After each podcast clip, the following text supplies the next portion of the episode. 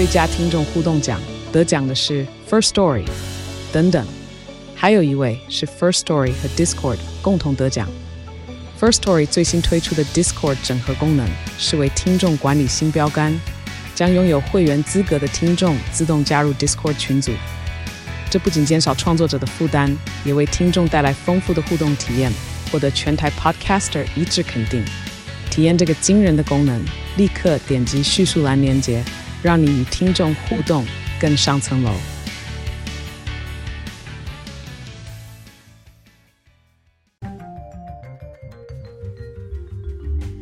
Hello，大家好，欢迎回到世界忙什么？The World in Five Minutes，我是节目的主持人 Morris。那我们今天要将镜头呢转换到欧洲的这个克罗埃西亚 （Croatia），它是关于克罗埃西亚的一个科技的新闻，是来自路透社的新闻报道。它的标题是说：“Croatian restaurant offers one-pot menu cooked by robotic chef.” So what does this mean? 呃，基本上它有几个不同的意思啦。它是说这个呃，克罗埃西亚呢的这间餐厅，它现在提供着这个。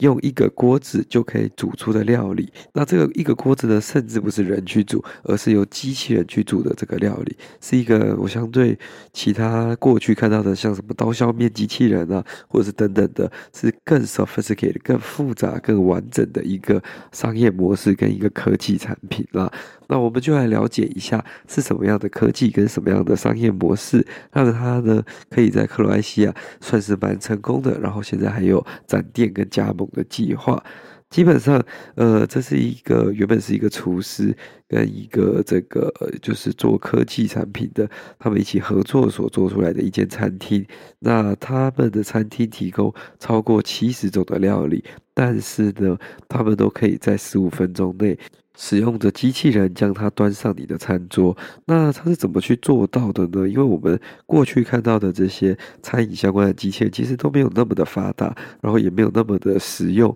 那很多其实是只是解决一些比较重复性相关，或是重复性比较高的一些 task，像是我刚刚所提到的这个刀削面机器人啊，或者是说呃煎汉堡机器人啊，或者是说炸薯条机器人，对，他们这个也是在。这个食物制作跟煮饭的一个过程当中，去取代人类真的要去做这些事情的一个步骤，但是实际上它还是需要人类在前跟后帮助它去完成这样子的，所以它就不是一个全自动的。那在克罗埃西亚这一间的餐厅呢，它非常厉害，它可以呢根据就是厨师所设定的这个。油量啊，跟食谱，它可以全自动的去加油、加调味料，然后它的机器呢，甚至是有各个不同原物料跟食材的这个呃储存的地方，所以它可以根据这个菜需要多少的量，然后这样子去把它弹进锅子里面，让它去翻炒去制作这道料理，这样子。那这是其中的一部分，另外一个部分呢是它也可以呃克制化，就是如果今天有一个新的产品，它的里面的这些一格一格的这个食物储存跟原物料储存的这个格子，食材储存的格子是可以很快速的拿出来再换新的。进去，所以是一个可以模组化、可以扩大到不同的料理，而不是一个固定料理的这个模式。那它基本上，它唯一需要人去做的这个部分，就是填补食材，但是也是非常的方便。就像刚刚所提到的，把它里面每一格一格装食材的那个格子拿出来。假如说番茄丁没了，那就把番茄丁那个拿出来，加入番茄丁。假如说是萝卜丝没了，那就把萝卜丝拿出来，然后把它补满，再放回。去这样子，它机器就可以继续去制造，呃，继续去烹饪料理了。那它其实这个整个机器啊，基本上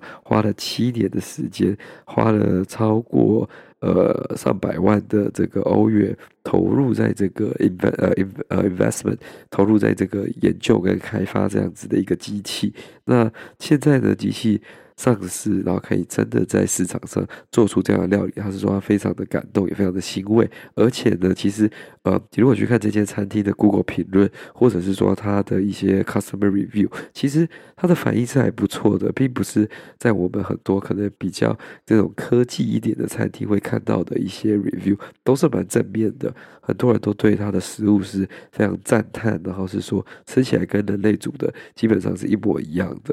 那呃，这个呢，其实是一个非常重要的一部分。我觉得，在未来很多高龄化的社会，甚至是一些可能比较遥远的地区，或者是说，呃，可能就业人口没那么多的时候，因为它一台机器可以搭配一个人，它大概五台机器也可以搭配一个人，那一个人就可以同时间做五道料理，然后做整个烹饪的过程。其实对于呃这个不管是人事成本上，或者是说在一些比较人力没有那么充足的地区上，因为它在五台机器啊，一个小时内各自可以做四个料理、四盘料理，所以就是等于说每十五分钟它就可以产生一道可以上桌的菜。那在一个小时内，这五台机器就可以产生将近一百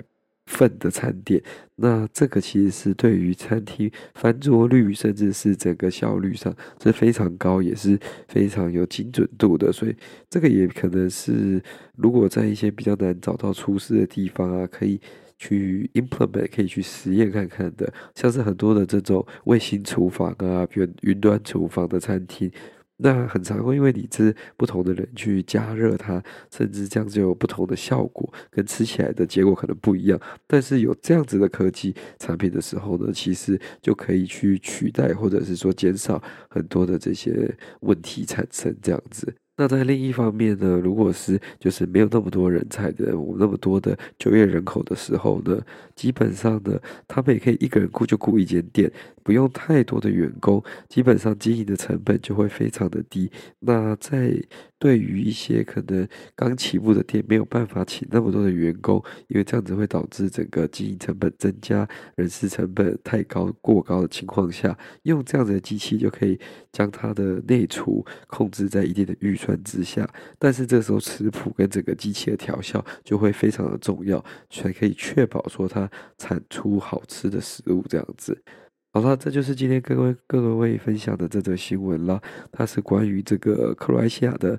智慧厨房机器人。那我相信在未来一定也有更多类似的科技产品会出现在我们的生活当中了。那应该只会越来越方便，然后越来越多元。那大家也可以多去尝试看看，搞不好有时候我们只是对它可能有点畏惧，或者是说不太信任它，但它实际吃起来的结果跟口味有可能是非常呃好的，所以。这个就是让我们再研究看看喽。喜欢这个节目呢，再将它分享给你的亲朋好友，这对我们来说是很大的帮助。那我们就下次再见喽，拜拜。